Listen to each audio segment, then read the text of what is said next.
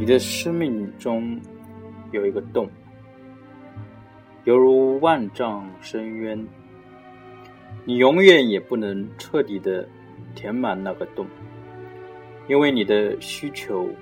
无穷无尽。要使这个冤手逐渐闭合，你必须在它的周围做工。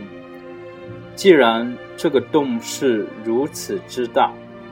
而你的痛苦又极深，你就禁不住想逃离它。因此，你应当尽量避免下面两种极端的方式：一是完全沉浸在你的痛苦之中；